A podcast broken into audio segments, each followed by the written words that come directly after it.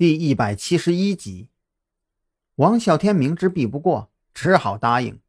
只要不让他去冒险，他还是非常乐意接受的。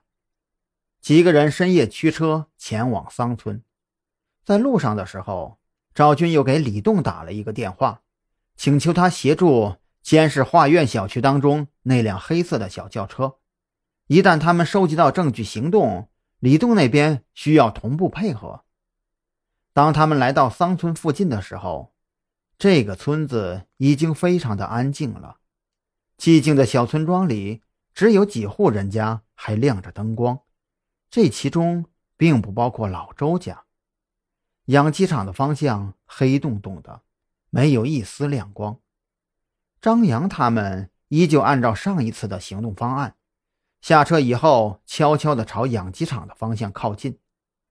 走在泥泞的田间，每个人都在关注着四周的情况。跟上次有些不一样啊，张扬小声说道：“上一次门口传达室的灯是亮着的，那要是不亮灯，我们就看不清里面什么情况啊，那怎么办呀？”蓝雨桐转向赵军：“这就是在刑警队待久了养成的习惯。”蓝雨桐明明有这个决断能力，可是当在场有人比他的职位要高时，他总是会不由自主的去询问领队的意见。这个习惯呢，不能说不好，只是在特侦局中，赵军需要的是能随时为自己做决断的人，他需要的是战友，而并非是下属。很显然，张扬更加符合赵军的要求。你们在这里等一下，我去弄点动静出来。张扬微微一笑，在靠近传达室的一侧，并没有停留，继续朝前走，在后面十几米处的墙壁上轻轻地敲了两下。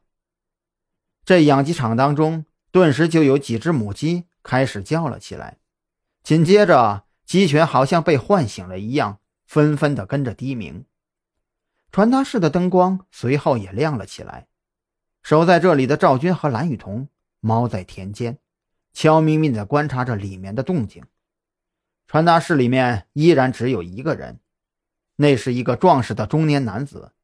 他打开灯以后非常警惕，顺手就从床底下摸出一支步枪，往外面看了一会儿，并没有什么发现，以后这才走进养鸡场里面去检查。